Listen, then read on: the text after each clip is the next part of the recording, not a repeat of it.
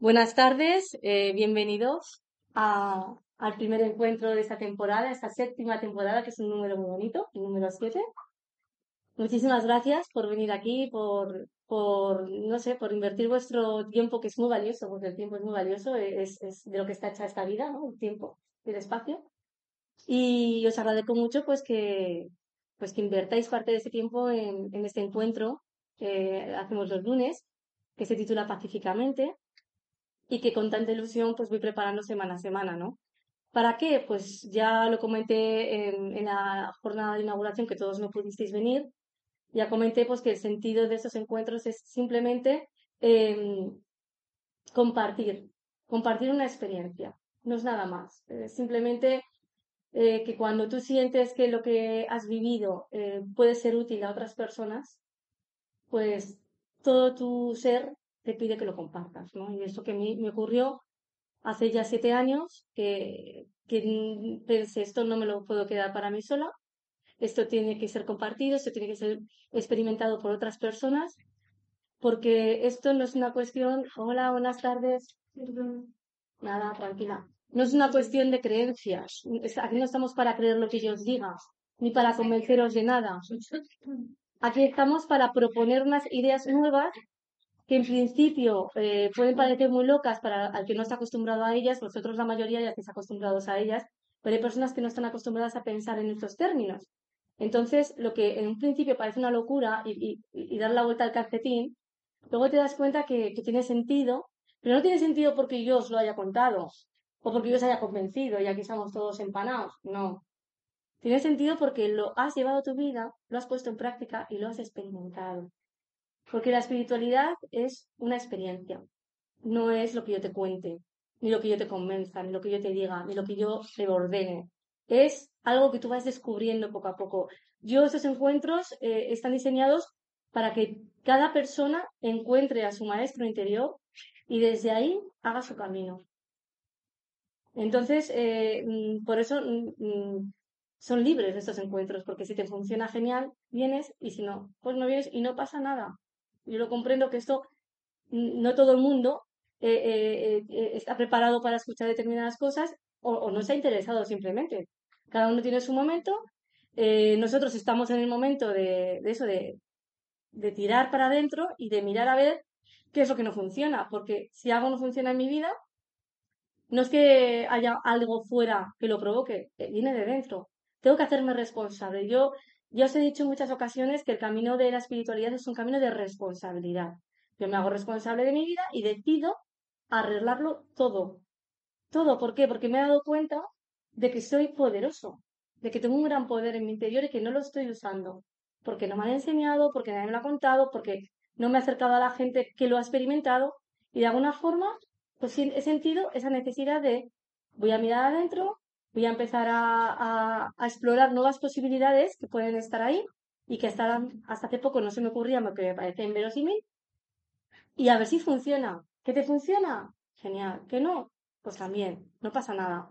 Esto es una invitación, es un compartir y es un, y es un disfrutar. Para mí, por lo menos, es un disfrutar el, el teneros aquí, el poder eh, daros mi visión de la que he aprendido con, con todas estas historias que he estado estudiando no solo a través de un curso de milagros, sino a través de, otras eh, corrientes espirituales que me parecen súper interesantes, como el Vedanta Albaita, eh, el tema yógico, el tema mm, tolteca. Los toltecas son un, una fuente de sabiduría, los chamanes sudamericanos, la, las enseñanzas de Carlos Castaneda, eh, bueno, muchísimas cosas, ¿no? Eh, el Tao, todas ellas al final convergen, ¿eh? Todas mm, van a lo mismo, ¿no? Hacia la unidad, hacia descubre quién eres para poder vivir una vida pues mucho más eh, plena, mucho más eh, extraordinaria, mucho más eh, consentida, has encontrado sentido porque te has encontrado a ti mismo, ¿no? Y, esta es la gracia, ¿no? Entonces, bueno, empezamos hoy este encuentro con el título de Un vacío que, que colma, que me parece como muy interesante y del que es un hilo del que estoy tirando en la introducción que hice el otro día en, en el pabellón, cuando estuvimos en la jornada inaugural, porque empecé hablando de mm, tre las tres vías que utilizó Atisia, que era un monje budista. Entonces, una de las vías era el camino del vacío, que es el camino eh, típico del budismo. En el budismo lo que, lo que se, el, centro del budismo es eso, hallar ese vacío en tu mente, ¿no? Encontrar esa espaciosidad, también se llama espaciosidad. Eh, antes de ir a, a, saco a lo que es el vacío budista o búdico, eh, quería mm, explorar otra faceta del vacío que es muy interesante y, os cuento, ¿no? Em, aquí lo que se trata es de que vamos a, regresar de nuevo a las bases de nuestro proceso de entrenamiento mental con el fin de no perder de vista aquello que nos va a ayudar a perseverar y seguir adelante en esta aventura de regreso a nuestra identidad. Esto es conocernos mejor. Tengo que conocerme mejor para poder relacionarme mejor con los demás y para poder manejarme mejor en mi vida diaria. Esto no es una espiritualidad eh, de, monasterio ni de Himalaya, eso es una espiritualidad cotidiana de, la vida, o sea, para llevarlo a la vida esta práctica y que me sirva para poder estar bien, para poder relacionarme bien, para poder superar eh, mm, las dificultades propias que todos tenemos, porque ninguna vida que yo conozca es un camino de rosas. En todas hay espinas, en todas hay dificultades, en todas hay baches, surgen enfermedades, surgen contratiempos, surgen accidentes, pero vamos a estar cada vez más fuertes para poder sobrellevar todo aquello que nos vaya sucediendo. Sobre todo desde la perspectiva de que aquello que nos sucede es por algo, no es por casualidad. Y tampoco es una maldición, al contrario, es una oportunidad de crecimiento, es una oportunidad para conocerme mejor. Y desde esta perspectiva es maravilloso el proceso de entrenamiento mental. Regresamos a nuestra identidad y nos damos cuenta de que hay un ser que vive en todos y que está esperándonos con paciencia infinita a que lo reconozcamos, a que lo recordemos, a que regresemos a ese estado mental del ser que nos vive, que nos late, que es el que hace que estemos aquí hoy vivos, ¿no? En este momento. Bueno, pues el concepto este del vacío quería explorarlo desde dos puntos de vista y el primero, que es muy importante y, que creo que, como, base para, poder seguir trabajando estos temas, es fundamental, que es el vacío como apertura. El vacío como, em, como, lo tengo por aquí, apertura mental para, para, es que la palabra no la he puesto aquí, pero sí que tiene que ver, la apertura mental que podemos llegar a tener cuando somos humildes. Esto es un recurso muy poderoso, la humildad. Soy humilde, reconozco que no todo va bien y que hay algo que se me escapa. Voy a probar a ver qué puede ser que es aquello que se me escapa. Voy a probar a ver por qué no funciona lo que he hecho toda mi vida, por qué siempre estoy repitiendo los mismos errores, por qué siempre me cabreo por las mismas cosas, por qué siempre me caigo en los mismos pozos. Algo tengo yo que estar porque hay una frase muy graciosa que pula por ahí que dice, que decía Einstein, que si quieres resultados diferentes, haz cosas diferentes. Claro, esto es muy fácil de decir. Ya dices, ¿tú cómo hago cosas diferentes? Si yo estoy acostumbrada a hacer la paella de la misma manera toda la vida, ¿cómo hago la paella de otra manera? O sea, a mí cuéntame, porque estoy acostumbrada a hacer las cosas de una forma. Un día descubres que hay otra forma de hacer la paella, o de hacer las boquetas, o de hacer las magdalenas, o de vivir la vida que es lo que estamos, que es lo que nos ocupa, ¿no? Y nos damos cuenta que a lo mejor estamos siguiendo un mapa equivocado, que hay otros mapas, que hay otras estructuras, que hay otras formas de vivir. Y que si yo no me abro a esas nuevas formas de ver las cosas o a esas nuevas mm, ideas, pues nunca voy a poder experimentarlas y por tanto no voy a poder actuar de otra manera. O sea, que no es, mm, bueno, pues si quieres resultados diferentes, actúa de otra manera, sí, pero antes de actuar de otra manera tendrás que pensar de otra manera. Y antes de pensar de otra manera, tendrás que sentir de otra manera. Porque lo que yo hago es producto de lo que siento y producto de lo que pienso. Está todo relacionado. Yo no puedo hacer una cosa que va en contra de lo que pienso. Normalmente somos coherentes y si yo pienso, tengo un pensamiento, por ejemplo, racista, pues voy a actuar de forma racista, ¿no? si quiero dejar de actuar de forma racista, no es que tenga que cambiar mi forma de actuar, tengo que cambiar mi forma de pensar primero, para luego poder actuar de otra manera. ¿Qué ibas a decir, Marian? Perdón, que me enrollo mucho. Hoy vaya, chica. ¿Se te ha pasado? Sí, pero era algo que ver las cosas que lo tenemos que aceptar, o sea, aprender a aceptar las cosas. Y cuando aprendemos a aceptarlas, yo creo que es la mejor forma, o sea, la aceptación de todo lo que va pasando en nuestras vidas. Y eso es, en todo el toque de todo. Aceptamos todo lo que nos pasa y sabemos aceptarlo y lo, lo aceptamos nosotros mismos. Yo creo que la aceptación es la mejor palabra que, que tienes. Es mi opinión ahora, ¿eh? Sí, tal y como yo lo llevo y tal y como a mí me va. Pero para que tú puedas llegar a aceptar, para que tú ya puedas llegar a aceptar lo que te está ocurriendo en tu vida en un momento dado, que no siempre es, es encantador y maravilloso, para que tú puedas llegar a eso, tienes que cambiar tu forma de pensar. Y para cambiar tu forma de pensar, tienes que abrir tu mente. Y para abrir tu mente, tienes que ser humilde. Porque si crees que lo sabes todo, no vas a aprender nada nuevo. Dime, Esther. Pero, no. No, no, a veces actuamos de forma incoherente. Sí, induce a hacer algo que no lo piensas. sí, sí, sí, sí. Entonces hay que ser también valiente para decir, voy a ser yo. Claro, voy a ser yo. Esa, esa es otra modalidad. Ahí iremos, ahí llegaremos. Ahora de momento estamos hablando de, de que si tú quieres cambiar, si quieres dejar de hacer algo, tienes que dejar de pensar de, de, de la forma que te lleva a hacer eso. Dime, En el pensamiento, nos enquistamos nuestros claro, pensamientos, no soy así, siempre exactamente. Y no, no puedo cambiar.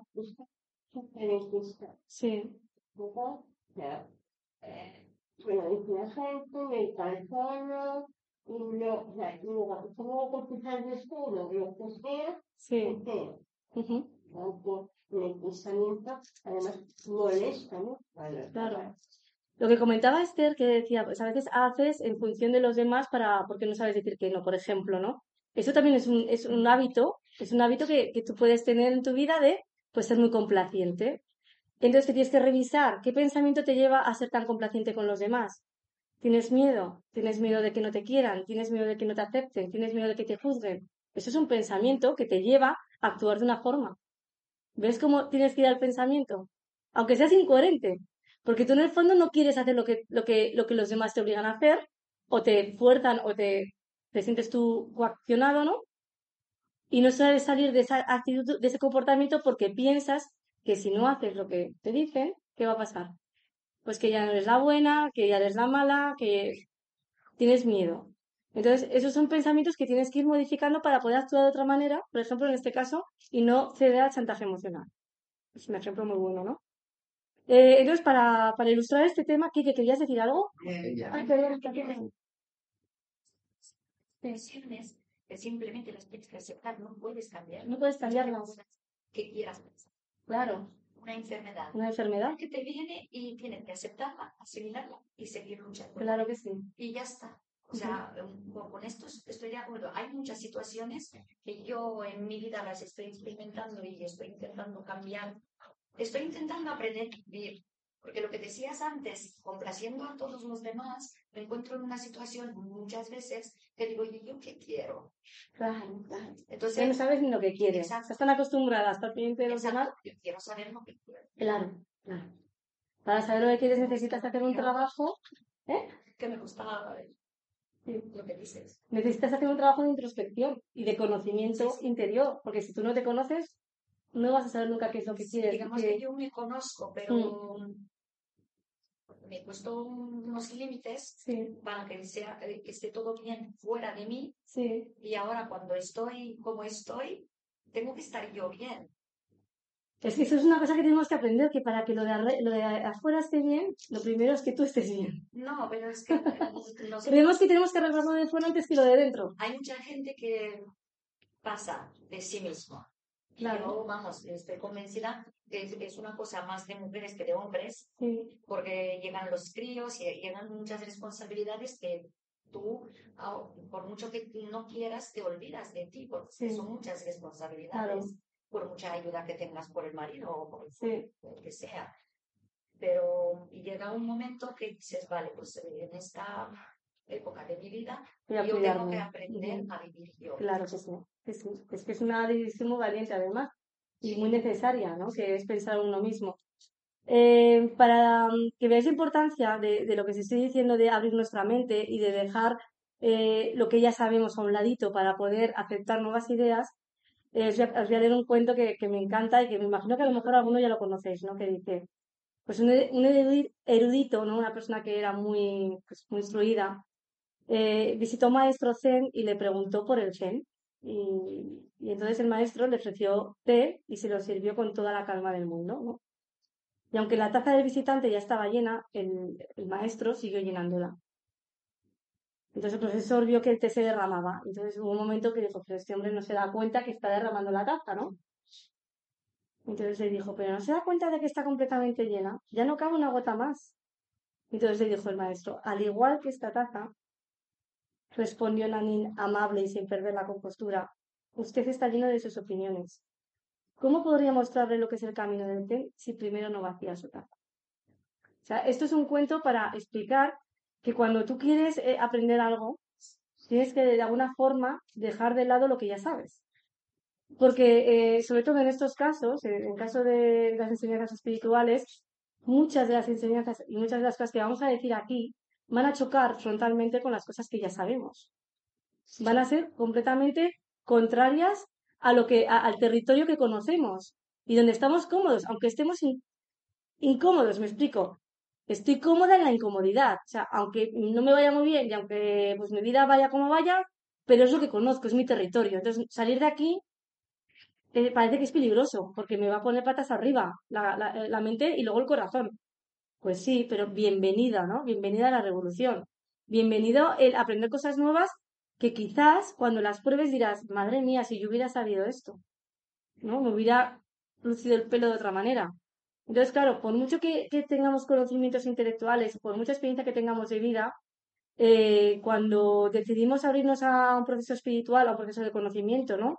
Como puedan ser estos encuentros, que lo único que hago yo es mostrar una sabiduría que no es mía, sino que yo he utilizado y que he practicado y que he visto que funciona. Entonces, yo mm, vengo aquí a contaros mi experiencia para que vosotros podáis, como queráis, en libertad, pues realizar vuestros propios ensayos. Y entonces, en esos ensayos es donde tú adquieres las certezas en las que dices, madre mía, qué bien. Fíjate, esta, esta idea que era completamente opuesta a la que yo pensaba, ¿no? Por ejemplo, un paradigma del mundo en el que vivimos es eh, que, que te pueden hacer daño. Eso es un paradigma que todo el mundo está de acuerdo. Sí, sí, nos, nos pueden hacer daño. Que ahora viene Elena, me pega un bofetón y me ha hecho daño. ¿Sí o no? Y esto está eh, eh, establecido así. Ahora llego yo y digo, y digo, nadie puede hacerte daño. Y vamos, que os reís de mí. ¿No? Pues es uno de los presupuestos que vamos a tratar aquí. Nadie nos puede hacer daño. Ahora dices tú, pero ¿cómo puedes llegar a esa conclusión? Porque estoy aplicando otro tipo de pensamiento. Estoy aplicando otro tipo de idea. Estoy diciéndote que lo que, eh, lo que tú eres en realidad no puede ser dañado. Porque eres, eh, estás ya a salvo en tu realidad de amor que eres, no en tu ilusión de ego que eres. Entonces estamos hablando de diferentes planos, por lo tanto, al ser diferentes planos, no se aplican las mismas cosas. Yo puedo recibir una torta en el plano físico, claro, me puede pesar el pie ahora mismo, Ane, y decir, ay, ¿qué me has pesado el pie? Sí, pero la- lo, lo esencial en mí, ella no puede destruirlo ni puede dañarlo. Eso es una de las cosas a las que se resiste mucho el ego y a las que nos resistimos cuando entramos en esos procesos, pero cuando tú aplicas estas ideas a tu vida, ole, ole, ole lo que pasa. Elena, dime. Yo siempre digo que yo soy luz y amor y nada ni nadie me puede hacer daño. Nadie. Nada ni nadie te Eso si puede hace hacer falta daño. te lo repites mil veces al día. Las que hagan Hasta falta. que realmente lo tengas pues, interiorizado. Porque claro, estamos hablando en otros términos. Dime, Kike. yo dos pues, a las compañeras se podían ir más para allí y te verán de frente, porque la vida así, y como yo tengo otros títulos... ¿Queréis que me eche un poquito más para atrás yo? Yo me voy a Sí, sí, Aquí estás más cómoda. Muy bien. Este, este apunte, este apunte.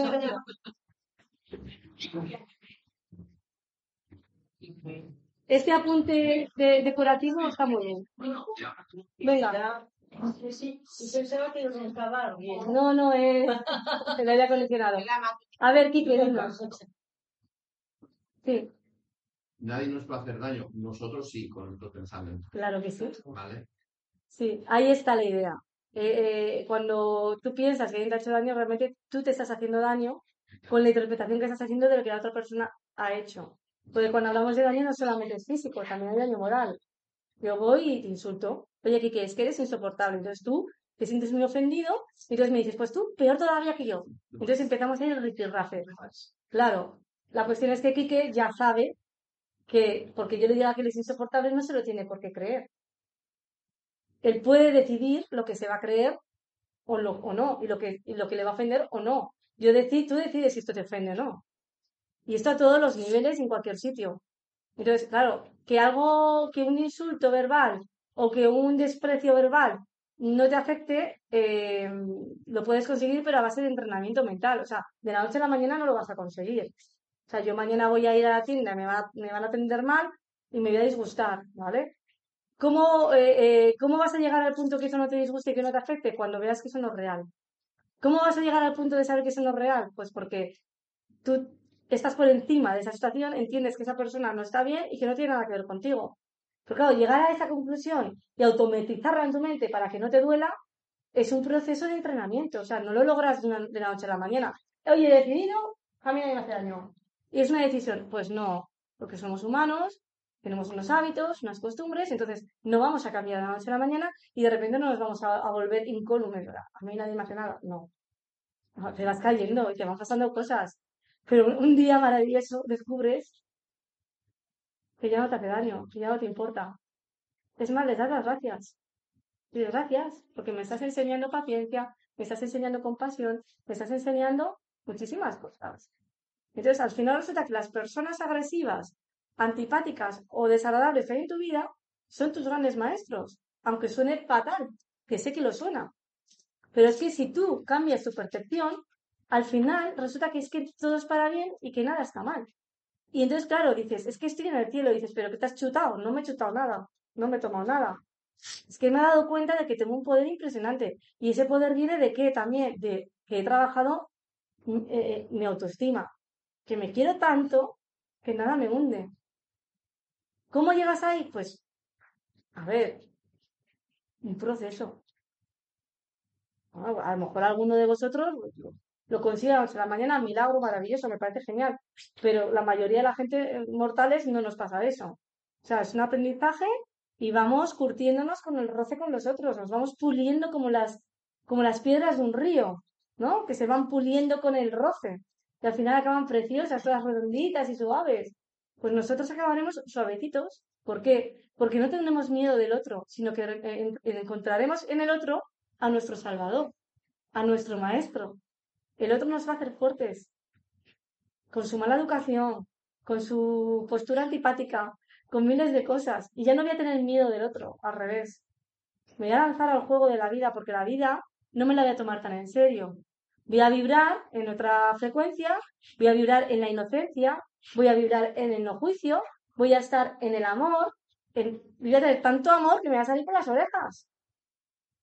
Y, y, de, y, pasar, y pasaré de ser una persona demandante a ser una persona oferente. Me voy a dedicar a ofrecer lo que tengo porque me sobra. Fíjate lo que te digo. Me sobra, pero no me sobra a mí, me sobra a todos. Es que cada persona con la que te cruzas es, es, un, es un altar, o sea, es, es un tesoro, es, es una, una manifestación del amor en la forma. Si no lo sabe, ahí está la tragedia, que no sabemos quiénes somos.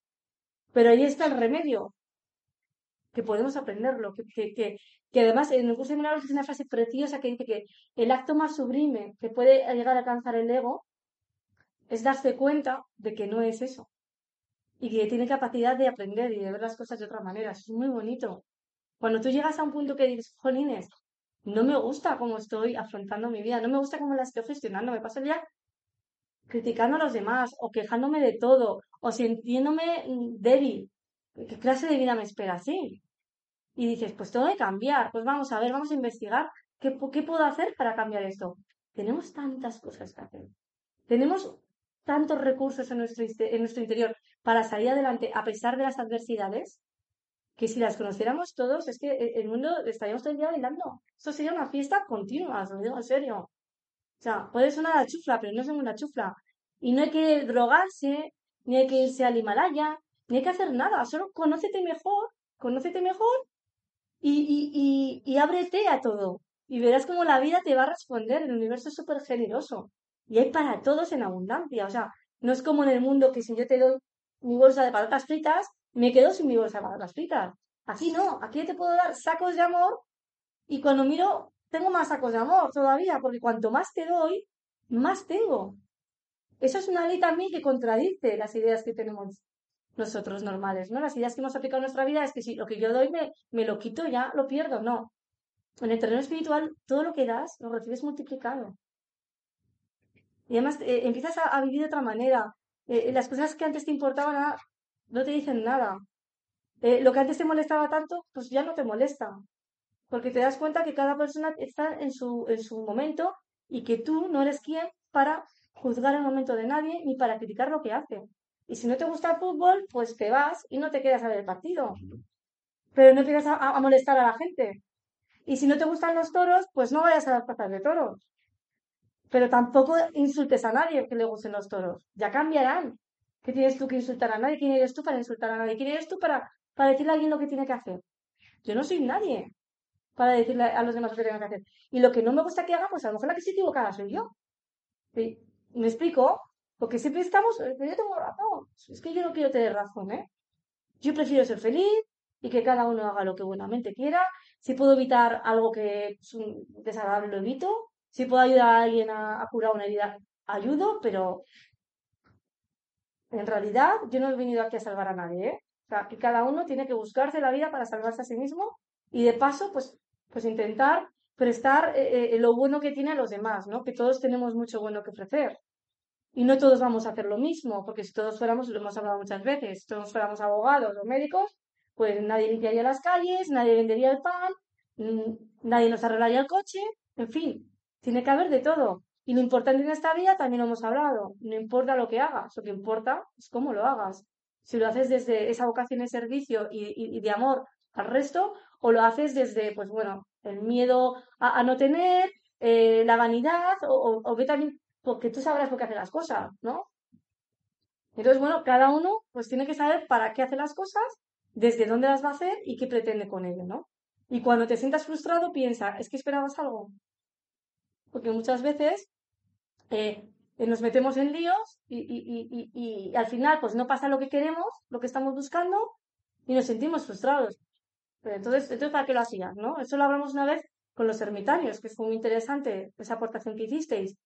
Eh, que fue una aportación de que, bueno, pues yo voy a, a prestar mi servicio al monte, un servicio desinteresado y generoso, pero ahora resulta que vienen los gamberros de turno y me rompen las casas de los pájaros y me estropean los árboles, pues ya no voy más. Vaya, pues qué fácil te desanimas, ¿no? No puede ser. Si tú lo haces porque quieres hacer lo que más te da, que haya gente que no lo aprecie, que haya gente que te destroce lo que sea. Tú tienes que seguir adelante con lo que a ti te gusta hacer, con lo que tú quieres hacer.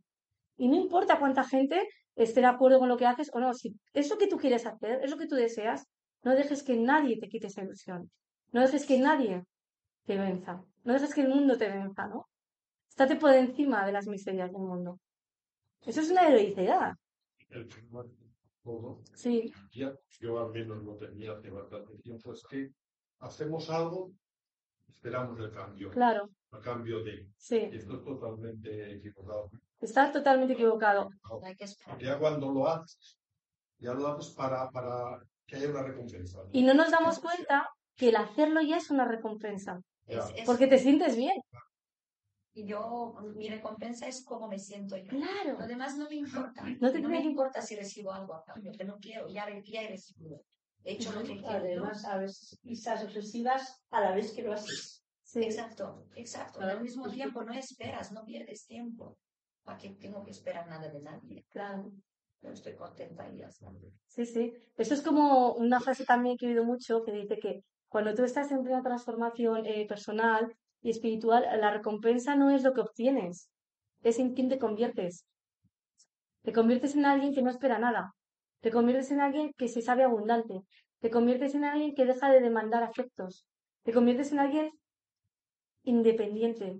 Bienvenido a la República independiente de ti mismo. O sea, ya no estás condicionado por el resto, ni para bien ni para mal.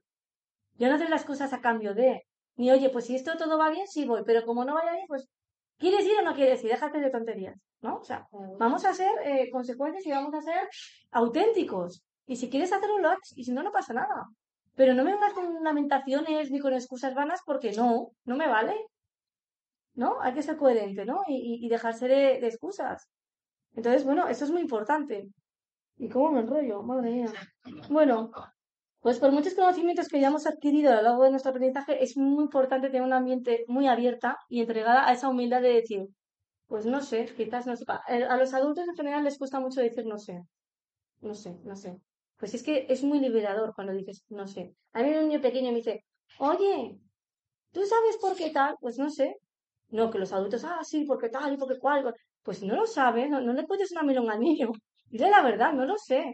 Y no pasa nada. Hay muchas cosas que no sabemos y hay muchas veces que es mejor que no sepamos.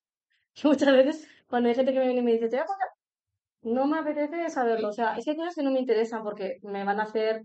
Hoy, por ejemplo, os voy a poner un ejemplo que además es que me ha afectado porque eh, no sé si habéis enterado que han sacrificado, bueno, han sacrificado, no, han asesinado a un ciervo en una localidad de Zamora. Eh, sí, sí, sí que era. ¿Dónde creo que no era ese? Claro. No, no era, era. Han matado Lo han matado, lo han matado. A ver, las señoras del pueblo, que eran las que les daban las manzanicas, dicen, ya no viene. Ya no viene. Y han visto, han, destrozado el cadáver, pero que se dejaron las orejas. Y tenía una oreja Se con llevaron la... Sí. Pero la orejita tenía una cosa especial que no todos los ciervos la tienen. O sea, es como si yo ahora mismo, pues si fuese una peca que tengo, pues me reconoces aunque esté, ¿no? Pues lo mismo. La cuestión es que Carlitos ha fallecido. Hemos ido de funeral y nos ha dado mucha pena a todos, ¿no? A algunos más que a otros, pero bueno. La cuestión, ¿a qué venía esto?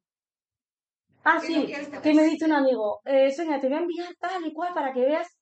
No, no, no, a ver, a ver, tú ya me has contado la historia, me parece genial, me enteré por un amigo, pero no, a mí los detalles eh, bárbaros no quiero saberlos, o sea, no me interesan, porque no quiero hacer mala sangre, no quiero pasar un mal rato. Ya sé que lo han asesinado, mm, eso es una pena, es un animal maravilloso, mueren niños todos los días y nadie... mm. Pero bueno, en este caso ha dado mucha pena porque era un, bicho que, que todo el mundo lo quería mucho. Pues sí, es una pena que me hayan asesinado, eh, pero yo no quiero alimentar mi ira. Y si me vas a contar eh, eh, pues detalles mm, macabros, pues seguramente me vas a crear un... Luego voy a tener pesadillas, quita, quita, quita. Yo, mi mente, eh, lo justo y necesario. O sea, para ahí quiero saber cosas que, que, que, no me van a aportar nada nuevo y que no me van a hacer sentir bien. Eso. Esto es como la regla esa que dijimos una vez que hablamos aquí, ¿no? Que sea verdad. Eh, que sea bueno y que sea útil. Porque si no es bueno ni es útil, ¿para qué saberlo? Pero si me va a servir para yo ayudar a algo, pero si no va a servir más que para meter eh, el dedo en la llaga, pues chico, ¿qué quieres que te diga? Yo prefiero no saber. Hay ¿Y cosas cómo que siente esa persona según quien sea? Que digan, no, no, no quiero saber, no quiero saber. Pues ni le sienta bien, ni me la mando igual. Lo, lo bueno de, lo bueno del WhatsApp es que no lo abres y ya está. Claro, no lo miro y no me interesa y no lo miro. Pero es verdad que a veces en persona te lo dicen. claro, por Y eso. tú dices, no, gracias, yo prefiero no saberlo. Y bueno, al final te acaban conociendo y dicen, la rayita esta que no quieres saber nada. Pues bueno, yo no, pues egoísta, no pasa nada. Yo, mm, no, no, mi primer deber es conmigo misma y yo tengo que preservar mi paz, porque yo le- he decidido que mi paz está por encima de todo, que es lo más importante. Entonces, como para mí lo más importante es la paz, lo demás es accesorio. Cuando te dicen, te voy a contar no sé qué, pero en la Pues no me lo cuentes.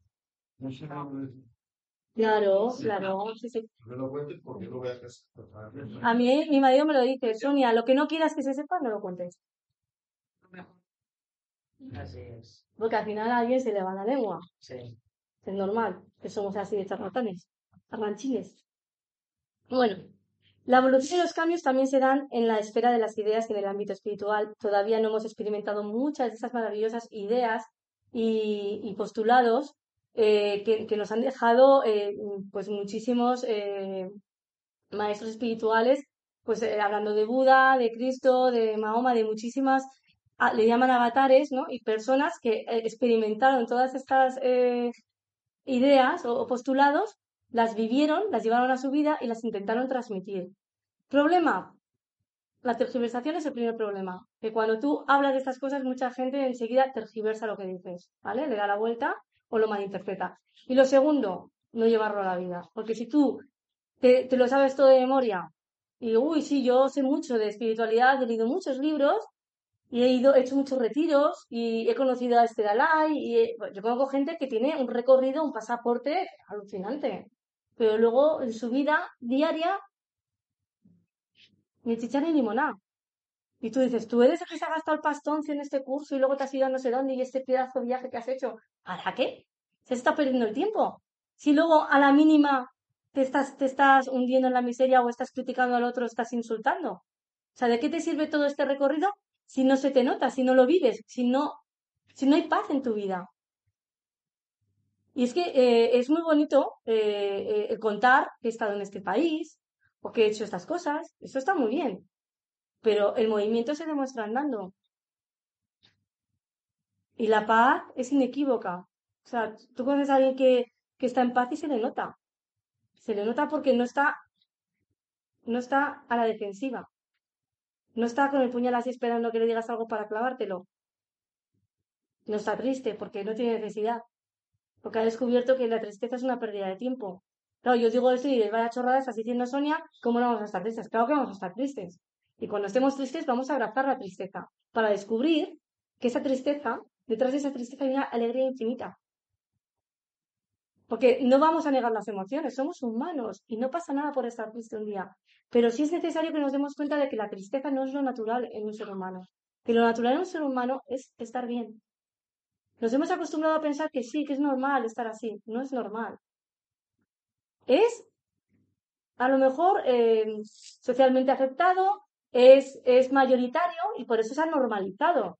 Pero lo normal no es estar deprimido, ni ansioso, ni angustiado. Lo, lo normal y lo natural es que estés feliz. Porque estás vivo. Estás aquí. Claro. Y, estás en, es, es, como decimos, estamos como una especie de, de, de, tablero de, de o de ajedrez o de oca, lo que prefiráis, y estamos ahí las fichas nos la van a comer en cualquier momento, ¿eh? Y tenemos cuatro. A la cuarta nos vamos. Quiero decir, y estamos todos ahí, en ese tablero. O sea, no has venido al mundo favor, favor, has venido al mundo a que te pasen cosas, a hacerte mayor, a caerte, aprender, a desaprender, a vivir. Y la vida no es todo es maravilloso, ¿no? La vida pasa muchísimas cosas. Hay auténticas tragedias y, que, y, y, se puede vivir con la tragedia y se puede vivir después de la tragedia. Y mucha gente ha, venido a demostrarlo, vamos. Es más gente que, que les han pasado auténticas barbaridades como sobrevivientes de los campos de concentración, pues eh, nos han hecho aprendernos una palabra que no sabíamos que existía, que es la resiliencia. Es decir, que el ser humano tiene capacidad para, no solamente para eh, eh, sobrellevar el trauma, sino además para vivir por encima de él y para encontrar la felicidad a, pesar de él.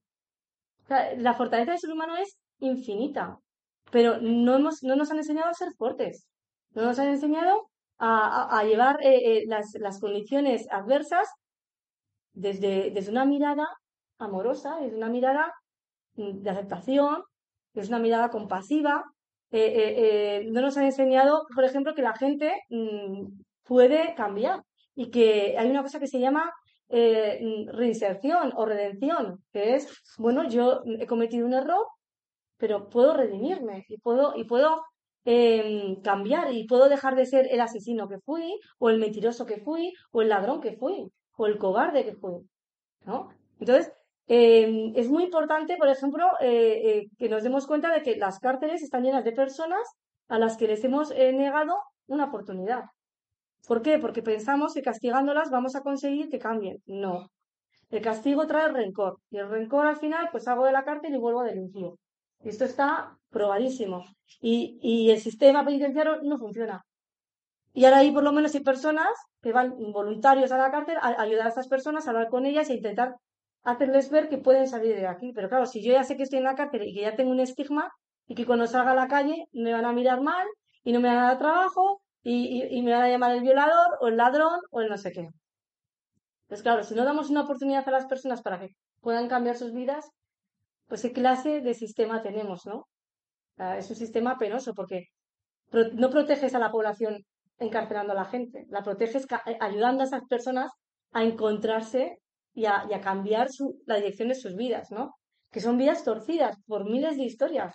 La mayoría probablemente serán víctimas de, pues, de, de abusos, de maltratos, de una sociedad injusta, de un ambiente tóxico, de miles de cosas.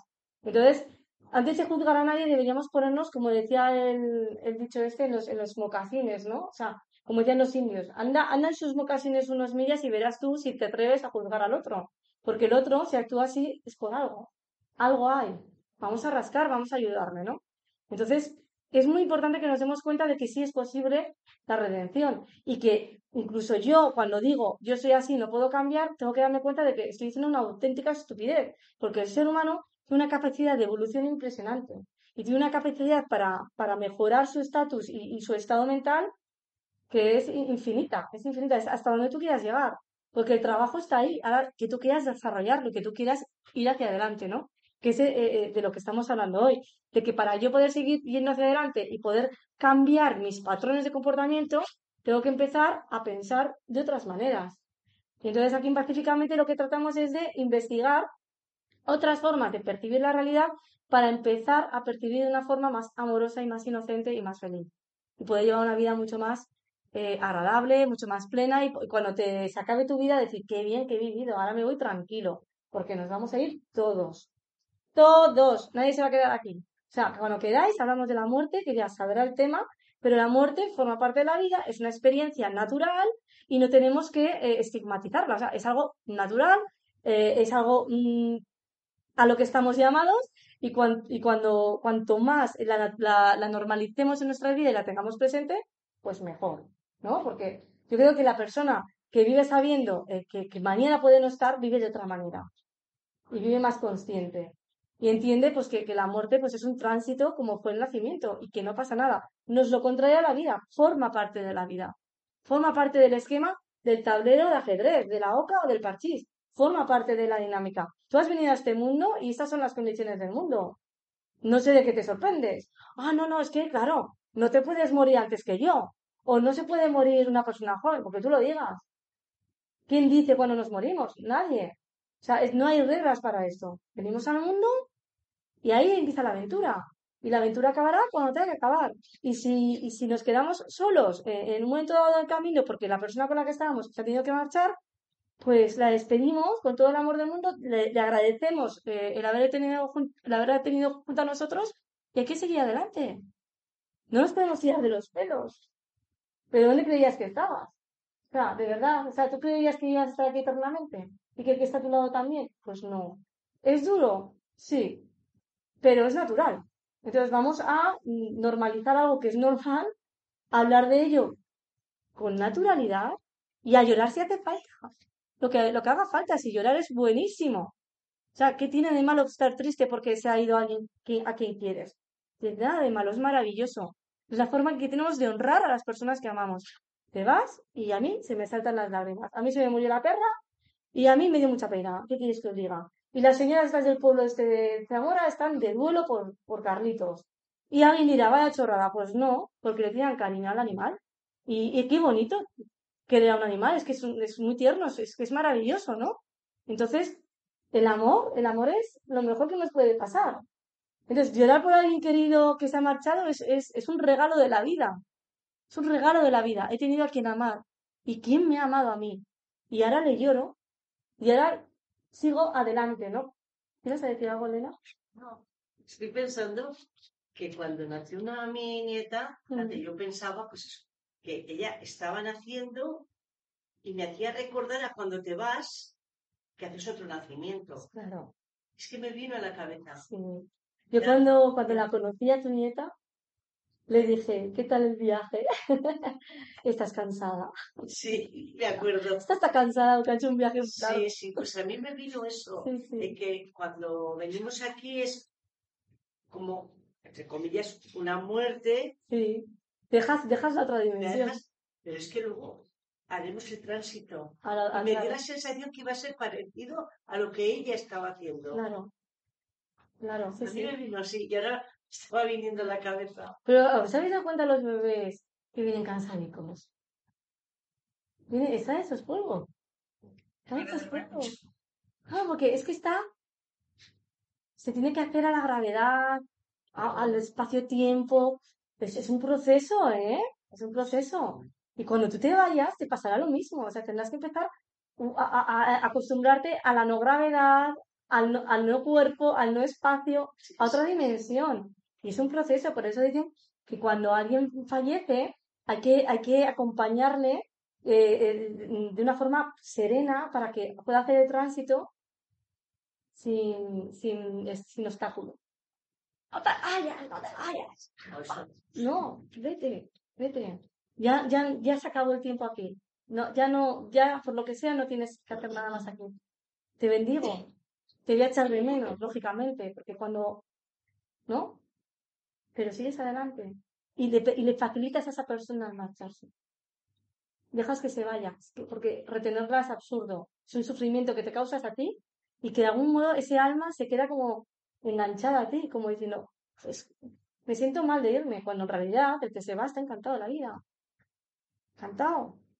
¿Sabes lo que es liberarte del cuerpo y de los dolores de juanetes? Bueno, eso es una cosa maravillosa. Yo, solo por los dolores de juanetes.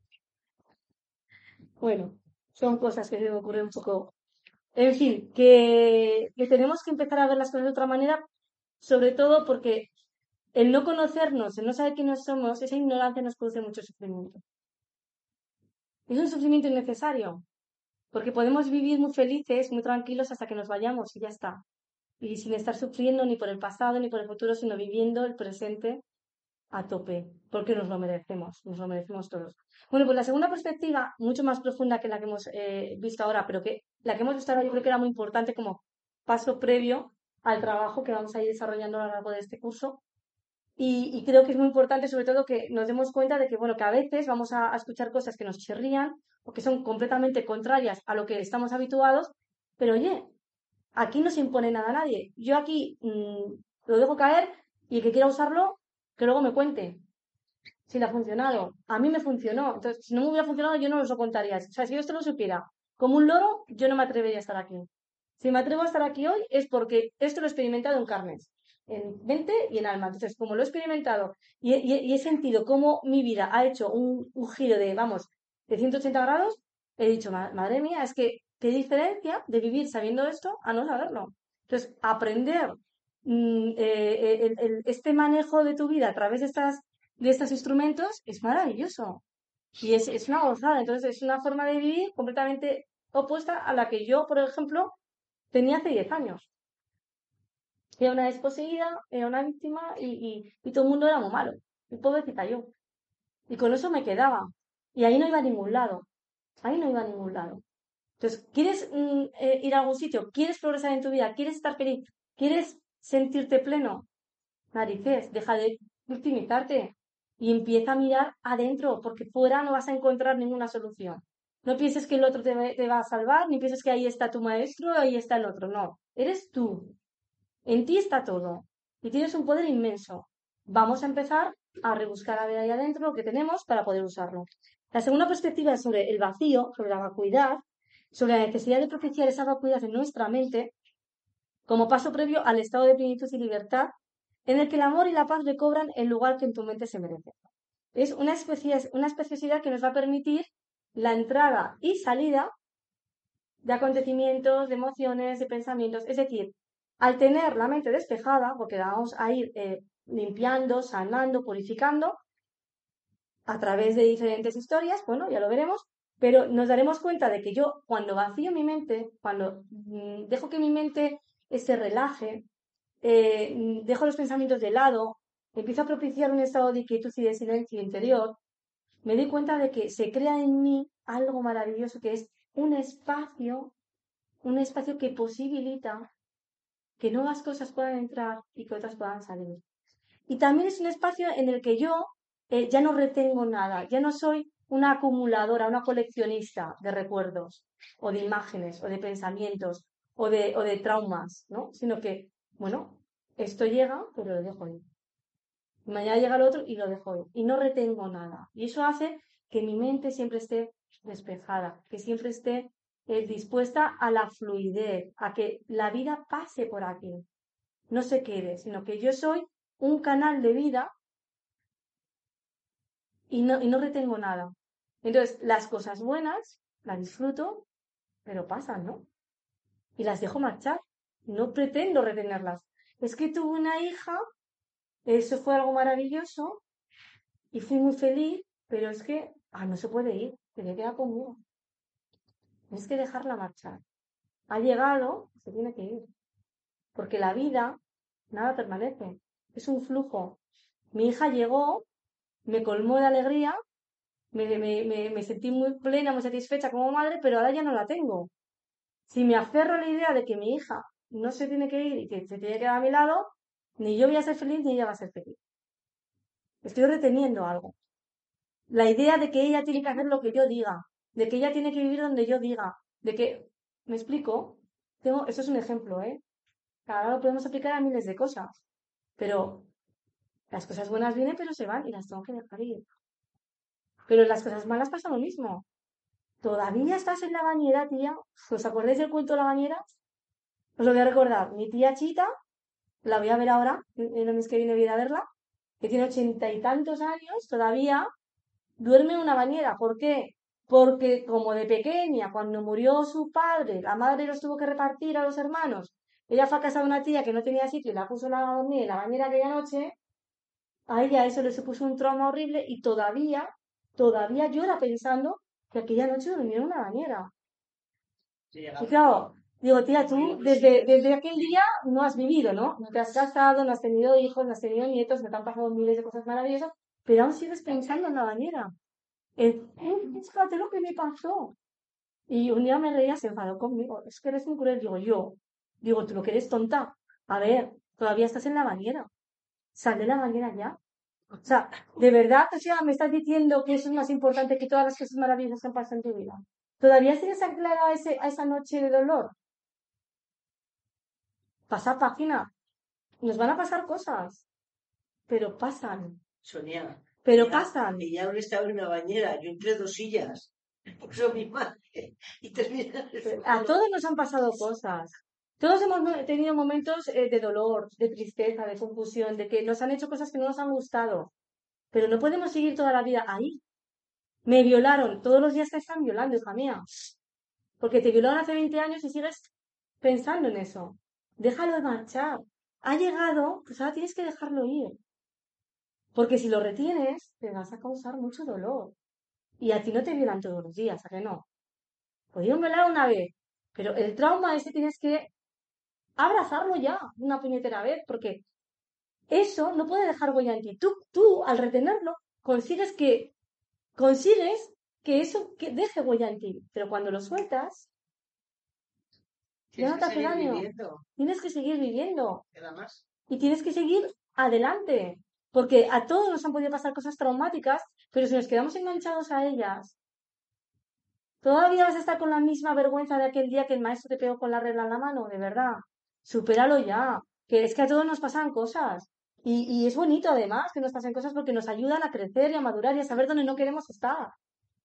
A mí no me gustó que me insultaran, pero me insultaron. Y mi dignidad y mi, y mi, y mi perfectibilidad o mi impecabilidad están por encima de cualquier insulto, de cualquier vejación, de cualquier violación, de cualquier trato injusto.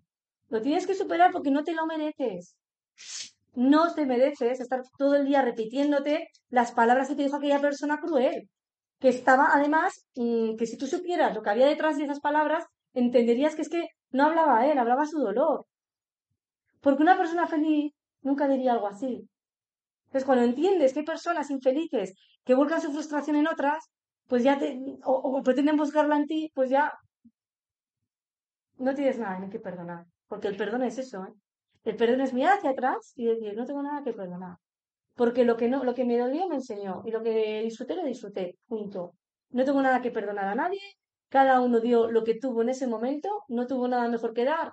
Chico, qué pena que lo tuve que recibir yo, pero bueno, ya está. A seguir adelante. Y a crecer, y a crecer, y a crecer. Y a pasar de todo y a ser feliz. ¿Qué me lo merezco? Un poco de, amor propio, ¿no? Porque está todo el hurgando en la herida, no- no sirve para nada. Y eso yo sé que no es fácil, porque somos obsesivos, somos recurrentes, somos, tenemos una inercia. Pero bueno, de eso se sale, de todo se sale. Y de los pensamientos negativos también se sale. Y de la toxicidad se sale. Y del pasado, por supuesto. Porque el pasado Ahora os voy a decir otra, otro postulado que, que, que chirría de frente con, con los postulados del mundo, es que el pasado no existe. Lo siento mucho, no existe. Y por mucho que te empeñes en decirme, sí, ¿qué pasó? ¿Qué pasó? Pues eso, ¿qué pasó? ¿Eh? Me decía mi tía, pasó, pasó. Y digo, claro, ¿qué pasó? Pasó. Pero tú no lo estás dejando pasar. Deja que pase. Adiós. Pero la sociedad en sí tampoco deja. No, Ya No deja. para porque ahora mismo yo llevo unos días que, que me recuerda y me duele y no, no, no me afecta a mí para nada. Mm. La chica está de la mano de la poesía. sí, La que vio, claro, que Sí. me la habitación y me, me- me está recordando y me está revolviendo las críticas. claro, Y, y, y quien, lo está, quien lo está revolviendo es la propia sociedad. la sociedad, Es que hay que estar muy por encima de muchas cosas para hacer lo que tú nos dices. claro. Quiero decir que, que- que es muy complicado. Esa criatura, aunque intente borrarlo, que inte- intente, intente Pero borrarlo no lo va a que borrar. no, Pero puede aprender a vivir con ese que dolor, ¿eh? Sí, claro, el pasado y todo lo que tú quieras, pero es que aparte de ella, ahora mismo la sociedad se Mm. Hombre, la sociedad es, es terrible, José Luis, perdona que te interrumpa, pero es que hay un anuncio de la Dirección General de Tráfico que yo es- mm, estoy por escribir, estoy por escribir, además lo pensé y no lo hice, fíjate, al Colegio de Psicólogos de, de Aragón o de España, donde sea, que dice, cuando matas a alguien lo matas todos los días. Eso es mentira. Matas a alguien, El anuncio. el anuncio, o sea, que, que hay muchos atropellos, que sí, que la gente bebe, que sí, lo que tú quieras. Pero tú cuando matas a alguien, lo atropellas, no lo matas todos los días. Lo matas solo una vez. Y ya. Y, y, y, y si, y si te arrepientes de, de- de haber bebido aquella noche o de aquel error que tú que, que cometiste, tienes derecho, y lo tienes, a ser redimido. Y tienes derecho a pedir perdón. Y tienes derecho a perdonarte. Siempre que tú quieras ser redimido. Claro, esa es otra. Pero es que no se les permite a la gente que comete errores se les juzga muy duramente. O sea, yo sé que es muy duro que atropellen a un hijo tuyo y que lo maten. Es muy duro. Teresa sabe de lo que hablo, ¿verdad? Es muy duro, pero ¿tú crees que se puede vivir en una sociedad en la que te castigan todos los días? Por una cosa que pasó en un instante, un fallo que tuviste en un instante. No, estoy de acuerdo con que yo mañana, que tú coges el coche todos los días, José Luis, que yo también lo cojo todos los días. Que yo mañana tengo un fallo que lo puedo tener y ya soy una asesina. Ojo, a lo mejor asesina no, pero homicida sí. Porque el homicidio es cuando es involuntario, cuando tú no quieres matar, pero causas la muerte de alguien, eres un homicida. Y, yo he tenido esa experiencia, además, yo la he vivido, tuvimos un accidente, y es muy duro, ¿eh? Que te miren como si fueras un, un asesino. Tú no has matado a nadie. Tú has tenido un accidente de tráfico y alguien ha fallecido. Y es muy duro vivir con eso, ¿eh? Pero más duro es tener a gente recordándote que lo has matado todos los días. Eso es mentira. O sea, así como vamos a hacer que la gente no se deprima. Si tú a una persona le estás diciendo eso, no hay psicólogo que valga. Esa persona no se va a, no, no, no, va a salir de su depresión. Hay una serie que vi hace poco en, no sé si en Netflix o en Amazon Prime. Eh, es una serie súper bonita y, y os la recomiendo. A ver si recuerdo el título. Eh, la protagonista es Blanca Portillo. Ella hace de psicóloga. No sé si alguno la habéis visto. Bueno, pues eh, la psicóloga o psiquiatra, que no sé muy bien si psicóloga o psiquiatra en la serie, pierde a un hijo así. Y ahí vemos cómo ella descubre que su marido, que también es psiquiatra, está tratando a la persona que lo atropelló. Lo está tratando porque está depresivo, se había intentado suicidar en la cárcel. Bueno, rollos. Cuando ella se entera de que su marido está ayudando al chico que, que, que- que mató a su hijo, vamos, se vuelve loca. O sea, se sienta fatal y tú dices, vaya psiquiatra. Pero bueno, ¿qué pasa? ¿Que este chico no tiene derecho a rehacer su vida? Y hay un momento en la serie que aparece la- en un capítulo aparece la madre de ese chico. Y le dice, si fuera tu hijo, ¿tú qué harías? Que sí, que mi hijo se ha cargado el tuyo, pero si fuera tu hijo, ¿tú qué harías? ¿La apoyarías o no? ¿Querrías que saliera adelante o querrías hundirlo en la más absoluta miseria? Y que estuviera toda la vida señalado por todo el mundo, este ha matado a alguien. Hombre, eso es muy duro. Es que es muy duro. Es muy duro. Es que, es que yo eh, mañana arranco la corteza de un árbol y me llaman mata árboles. A ver, y, si cuando yo arranqué la corteza del árbol era una niña inconsciente que no sabía que al hacer eso iba a matar el árbol. Puede, puede que yo no lo supiera, no era consciente de- del mal que le estaba haciendo al árbol. Esto lo he visto yo, este, este me encanta porque me pasó en el colegio donde yo trabajaba, un profesor le montó un a un niño porque había hecho eso, y el niño estaba, el niño estaba asustadísimo, porque bueno, lo, lo puso como de asesino de árboles, claro. Y yo le decía, pero, pero, a ver, el niño no es consciente de que está haciendo daño al árbol. El niño ve un árbol seco, con la corteza medio esas cortezas que se quedan huecas, y, y se ha entretenido en quitarlas. Chico, le explicas amablemente que eso no se hace para que no lo vuelva a hacer, pero no le crees un trauma. Porque ya, vamos, todo el colegio le señalaba, mira, ese es el que ha hecho lo del árbol. Cuando todos los que hacen oh, a lo mejor lo han hecho también, pero no les han visto. ¿Me explico? Pues vamos a ser más, joder, más, más compasivos, porque mm, yo ahora estoy juzgando a alguien, pero es que mañana puedo ser yo la juzgada. ¿eh? Mañana puedo yo cometer un fallo, mañana me puedo yo emborrachar y no coger el coche, ¿eh? No se trata de coger el coche. Puedo emborracharme, empujar a Anne, Anne se cae, se da contra el bordillo y Anne está muerta. Amigo, ¿qué hacemos ahora? ¿Escondemos el cadáver? Pues no, vamos a llamar a la policía y vamos a decir lo que ha pasado. ¿Pero por qué se esconde el cadáver? Porque se tiene miedo. Porque se tiene miedo. Porque si tú sabes que el sistema penal es justo y funciona, sabes que, que te van a perdonar. Pero ¿cómo vas a- Pero como sabes que no te van a perdonar, que te van a tratar de asesino, escondes el cadáver. Vamos con el año. Están diciendo los que mandan hace unos años, decían que divide y vencerás. Divide y vencerás. Todo el gobierno lo decían unos años. Pues sí, divide y vencerás. Eh, ese, es el lema de la ilusión. Haz creer a todos estos cuerpos que están separados y que no tienen nada que ver el uno con el otro. ¿Y qué pasará? Pues que se lo creerán y entonces caerán en la miseria, caerán en el conflicto y caerán en, en el mundo donde estamos ahora. ¿Qué estamos ahora intentando hacer el proceso contrario? Vamos hacia la unidad. Vamos a intentar darnos cuenta de que somos uno. Manifestados en diferentes cuerpos, somos uno, un solo ser, un ser de amor inconmensurable, maravilloso. Y si todos despertamos al ser de amor que tenemos dentro, el mundo es un, paraíso. Es posible vivir en un paraíso, la tierra en el cielo. Claro que es posible. No, perdón, el cielo en la tierra. Da igual, da igual una cosa que otra. ¿Me, me habéis entendido? Podemos crear el paraíso si, si decidimos ser lo que somos. Y si nos damos cuenta de que cuando yo me cruzo con Sonia, Sonia no solo se llama igual que yo, es que es igual que, es lo mismo que yo. Vale, ya tiene su, su vida, sus experiencias, su forma, su- sus talentos. Yo tengo otros diferentes, pero eso no nos hace diferentes. No somos iguales, pero somos lo mismo. Es la mismidad, no la igualdad, la mismidad. Somos la misma, el mismo ser, pero diferente, con diferentes capacidades, con diferentes formas, con diferentes ideas. Pero cuando ella se reencuentra con su ser de amor y yo me reencuentro con el mío, y entonces nos juntamos, es, es el cielo. Es el cielo porque yo no veo nada malo en ella y ella no ve nada malo en mí. Y a lo mejor nunca seremos amigas, pero nos respetaremos y nos desearemos siempre lo mejor. Y no juzgaremos porque ella lleva estas zapatillas y yo llevo estas. ¿Cuáles son las mejores zapatillas? Da igual, porque ella está cómoda con las suyas y yo con las mías. Y me parece bien. Y eso es vivir en paz. Y eso es relacionarme desde el amor. Y eso es una delicia cuando, cuando estamos así. Y, y, a pesar de los fallos que cometemos, que los cometemos porque somos humanos, no pasa nada. Para eso estamos. Es muy bonito cometer fallos, porque así aprendemos de ellos, ¿no?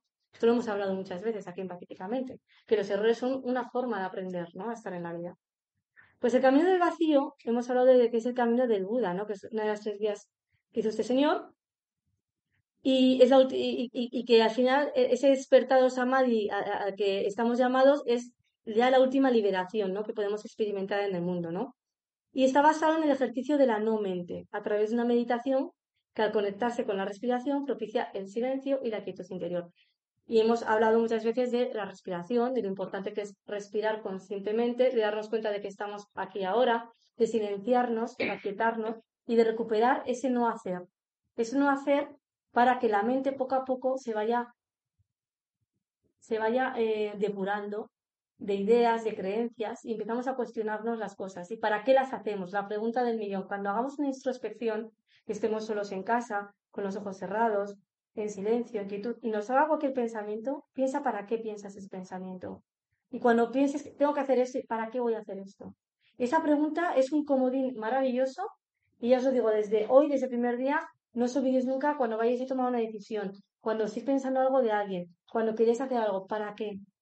¿Para qué? Porque el para qué siempre va a llevaros al interior, a vuestro ser. El por qué no, el por qué os lleva al otro, pero el para qué te lleva a ti mismo. Es muy importante que nos hagamos esta pregunta. Esto es un, un truco, un truco más para saber si lo que estoy haciendo lo hago porque tengo miedo o porque es, es, es lo que es a lo que estoy llamado. ¿Y para qué hago las cosas? ¿No? ¿Para qué voy a este sitio? ¿Para qué tomo esta decisión? Eso es muy importante, ¿no? Respirar es, es el preliminar imprescindible para cualquier actividad. Eh, de hecho, cuando alguien está nervioso, lo primero que se dice con un ataque de ansiedad, respira. Respira, vuelve a ti. La respiración te recuerda que estás vivo, te recuerda que algo en ti está latiendo y que algo en ti está asistiéndote. Siempre puedes volver a la respiración para estar tranquilo, para poder centrarte. Es el acto más sencillo y universal. Poner conciencia en la respiración nos ayuda a regresar a lo más esencial de nuestra vida. Cuando pones atención en la respiración descubres que en ti existe una intención y una voluntad que ni siquiera te pertenece. Porque a veces respiras y ni siquiera sabes que estás respirando, no eres consciente. Hay algo en ti que respira por ti. Hay algo que funciona aunque tú no seas consciente de ese funcionamiento. Piensa que ese ánima esa energía que está en ti, esa misma energía que está en María Jesús, esa misma energía que está en el vecino, es la misma energía que nos mueve a todos. Y cuando tú regresas conscientemente a esa energía, a ese pulso, a ese latido, a ese flujo de expirar, inspirar, te tranquilizas. Porque es como regresar a, al hogar, es como regresar a tu centro, es regresar a, a lo más, lo más, lo más eh, verdadero que hay en ti. Porque eso no piensa, eso solo respira, solo late, solo no está pensando si te mereces vivir o no te mereces vivir. Vives, estás vivo, por algo estás vivo, ¿no? Es, es, es, es, un amor, es el amor que te está hablando. Tú cuando escuchas su respiración estás escuchando al amor que te habla, te está diciendo, vive, vive, estoy haciendo por ti, estoy aquí por ti, no te dejo solo, nunca estás solo. Estoy aquí dentro, latiéndote, viviéndote, respirándote. Aunque te olvides de respirar, yo voy a respirar por ti. Esto es muy bonito. Y es muy, es muy, es tan sencillo, tan elemental que lo pasamos por alto. Cada día algo nos quiere. Y es algo que está en todos. Es algo universal. Es algo que no distingue entre razas, que no distingue entre sexos, que no distingue entre profesiones, que no distingue nada. Qué bonito. ¿No?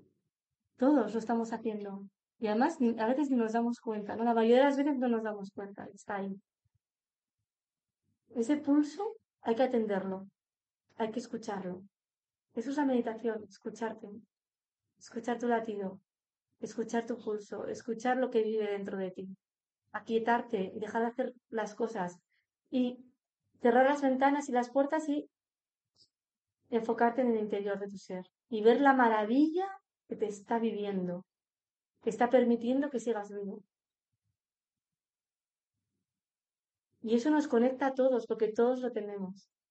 Todos. Desde la nieta de, de Elena que acaba de llegar, hasta la persona de 98 años que está a punto de expirar todos, en cualquier rincón del mundo. A mí eso me parece más maravilloso del mundo. Cuando eres consciente de eso que te está viviendo, ¿no? Ahí ya algo pasa. Algo respira por ti. Y esa energía, ese hálito primigenio, ese amor te está impulsando hacia adelante sin pedirte nada a cambio. El espacio en el interior de, tu cuerpo lo hace posible. Hay un espacio aquí dentro que hace posible que entre el oxígeno y que salga. ¿Vale? El, monóxido de carbono, ¿no? El, ¿Qué sale? entra, entra el oxígeno y sale el CO2. Bueno, hay algo que lo permite y hay algo que te deja vivir, ¿no?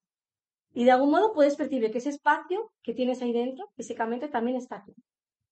Y que cuando te aquietas, regresas ahí, a este espacio. Y de repente te das cuenta de que en tu mente están pasando muchas cosas. Y dices, ¡ay, wow! ¿Cuánta gente hay aquí dentro? Pues si estoy pensando mogollón de cosas a la vez, de repente me viene mi abuelo de no sé qué es, el del trabajo que me pidió ayer que no sé cuántas, la que esta noche que no sé qué, me dijo mi marido que comprar, se me ha olvidado comprar esto. Y entonces empiezan a aparecer ahí. Un, un montón de cosas ahí dentro. Y dices, bueno, vamos a intentar dejar espacio en mi mente para que haya ventilación. Que la tengo saturada. ¿No? Vamos a ventilarlos. Y a través de la respiración vamos a quitarnos la mente. Y vamos viendo esos pensamientos que van pasando y llegan y se van y llegan y se van. Y algún día que llega cada día, cada día, conforme yo vaya practicando, vendrán menos, se yendo, habrá más espacio, habrá más, eh, más silencios. Eh, en, una, en una jornada, eh, en una meditación a lo mejor, una quietud de cinco minutos, pues si antes aparecían 50 pensamientos, un día te aparecen solo 10. Y luego pues te aparecían solo 3. Y algún día conseguirás pues eso, que estés en calma, tranquilo, disfrutando del sonido. Porque meditar no es estar concentrado en algo, no, meditar es estar relajado. Es estar abierto a todo. Nada te molesta porque estás en paz. Sí, No sé si lo has dicho tú en algún taller, puede ser. Hay una forma, yo estaba en ese taller y había una persona que decía, yo es que no puedo, yo no puedo dejar de pensar en Jesús Ángel. ¿Eh? Jesús Ángel. ¿Quién fue? Jesús Ángel. Jesús Ángel lo contó. Siempre Bueno, dice y- lo y mismo. que le dijo, a ver, eh, tú en la meditación cuenta cuántas veces te vienen ideas. Y Sí. dice, pues es que, es que no ha venido ninguna. Porque estaba pendiente a ver cuántas les venían. O sea, si tú estás pendiente de otra cosa, ¿sabes? Claro. O sea, el kit de la cuestión es ese. Estar pendiente. Y cuando dejas de estarlo, darte cuenta. Y ese darte cuenta es maravilloso. Es el, es el inicio de la conciencia. O sea, cuando empiezas a ser consciente de las cosas, ¿no? Y empiezas a tener más espacio, y empiezas a darte cuenta de que tú puedes arreglar un poquito, eh, amueblar un poquito mejor el piso, ¿eh? Y limpiar un poquito la casa. Para poder hacer uso de este espacio, debes vaciarlo de forma que eliges cuidadosamente qué pensamientos te vas a enfocar y cuáles van a dejar de interesarte. Esto es muy importante porque al principio va a ser un, caos, pero luego vas eligiendo en qué te enfocas y qué es lo que te interesa, ¿no? El siguiente paso será la ecología emocional, porque ya no acumulas ni retienes aquello que te atrae ni que te repele. Es decir, lo que hemos hablado antes, las emociones. Hay emociones que son maravillosas. Ah, qué bien me lo pasé, este recuerdo es fantástico. Déjalo ya marchar. No te aferres a ese recuerdo, porque si no te va a pasar lo que le pasa a la mayoría de los ancianos, que, cada, que todo tiempo pasado fue mejor. Entonces, bueno, pues ya está, tu vida va a ser un coñazo. Pues como todo ya fue mejor, ya no hay nada bueno que vaya a venir, ¿no? No es así. Y si luego retienes lo, lo que, lo que no te gusta, vas a estar todo el día amargado porque no te gusta. Déjalo ir también. ¿Vas a decir algo, José Luis? Lo antes Sí, eso, eso. y para viejo club de ahora. De ahora.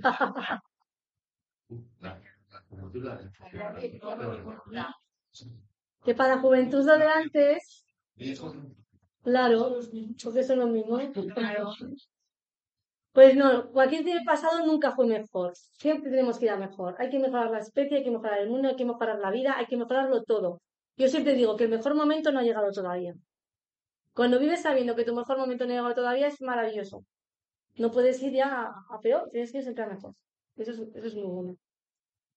Eh, cuando tú eres capaz de, no quedarte en, no aferrarte a lo que te encanta y no aferrarte a lo que no te encanta, sino que eres capaz de dejarlo ir, eh, vas diluyendo tu dualidad interna, el apego a aversión, el me gusta, no me gusta, esto es bueno, esto es malo, dejas de etiquetar las cosas, las cosas ya no son ni buenas ni malas, las cosas son, y ocurre, y si ocurren es por algo, entonces las aceptas, las vives, lloras, ríes y luego lo dejas ir.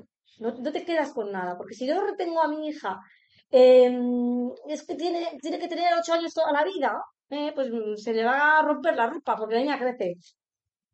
Me guste o no me guste que crezca. Y además, si no me gusta, es que estoy como una regadera, porque si no crece, mal. ¿Qué quiero decir? Y, y si no vuela, mal. A ver, tenemos que dejar que los hijos vivan, ¿no? Pues esto es un ejemplo. Este camino, el camino de, de- de dejar ir de dejar pasar las cosas por tu mente es el camino de la neutralidad y de la ecuanimidad. Porque es el camino que te va a ayudar a dejar de juzgar las cosas. En función de que te gusten o no. Vas a abrirte a, a un estado de ecuanimidad mental. Es decir, no voy a juzgar lo que está ocurriendo, voy a entender que forma parte de mi vida por- porque está ocurriendo y vamos a ver cómo lidiamos con esto. Sin llevarnos las manos a la cabeza y sin estar todo el día, ¿eh? Sino vamos a ser un poquito más tranquilos y vamos a serenarnos, vamos a acudir a nuestro latido interno, a nuestra quietud interior, a nuestro silencio, para ver ¿eh? cómo puedo solucionar este problema sin dejarme llevar por la emoción del momento, ¿vale?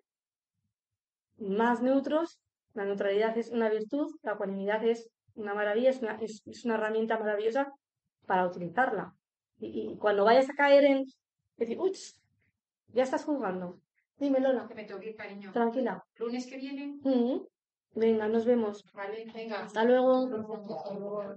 Liberas tu mente de contenido y paradójicamente, si es que nos tenemos que ir todos, liberas tu mente de contenido y paradójicamente te sientes mucho más pleno, más ligero y más dispuesto a ser un canal despejado y abierto a esta experiencia espacio-tiempo. Vas liberándote, vas soltando esas cargas mentales, vas soltando los juicios, vas soltando las expectativas, vas soltando el pasado, vas soltando el futuro. Ya no te preocupas por el futuro, porque ¿para qué? ¿Para qué? La pregunta. ¿Para qué me voy a preocupar por eso si me preocupo, va a cambiar algo? No, pues entonces ¿para qué te vas a preocupar? ¿Eh? Si me aferro a este pasado que me tiene fustigada y me hace sentir mal, ¿me sirve para algo? No, pues entonces ¿para qué te aferras? Suéltalo ya, olvídalo. Los rencores no sirven para nada, son un lastre, pesan mucho, producen mucho dolor, mucho sufrimiento.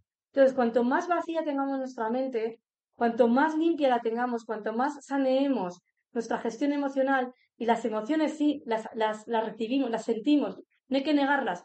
Siento esta emoción, pero una vez que la he sentido, una vez que he visto para qué la siento y de dónde viene, la dejo marchar. No me aferro a ella. ¿Vale? Y tampoco la tengo que negar, porque no- a mí no se me caen los anillos por, por decirle a Marian un día, es que estés muy triste, Marian. O Sonia, pues es que tú no eras tan espiritual. Bueno, pues es que eh, el camino espiritual es, es el camino del gozo y de la alegría, pero hay sus altibajos y no somos, eh, somos perfectos, como decíamos niño, pero no somos infalibles y podemos caernos en un determinado momento y a lo mejor un día estoy muy fuerte y todo me va genial, pero hay días que no soy tan fuerte y hay días pues que no he dormido bien o ha pasado algo y me siento más vulnerable.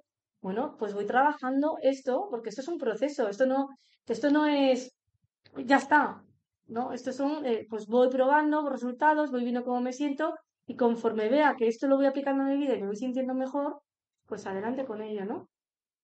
Así que nada, eh, aquí lo vamos a dejar, eh, seguimos la semana que viene. Eh, ¿hay alguna duda, alguna aclaración que queráis eh, comentar? Mm, Cerramos, cerramos. Pues muchísimas gracias y hasta la semana que viene. Si ya. Estamos aquí un momento más o menos Bueno. Mañana.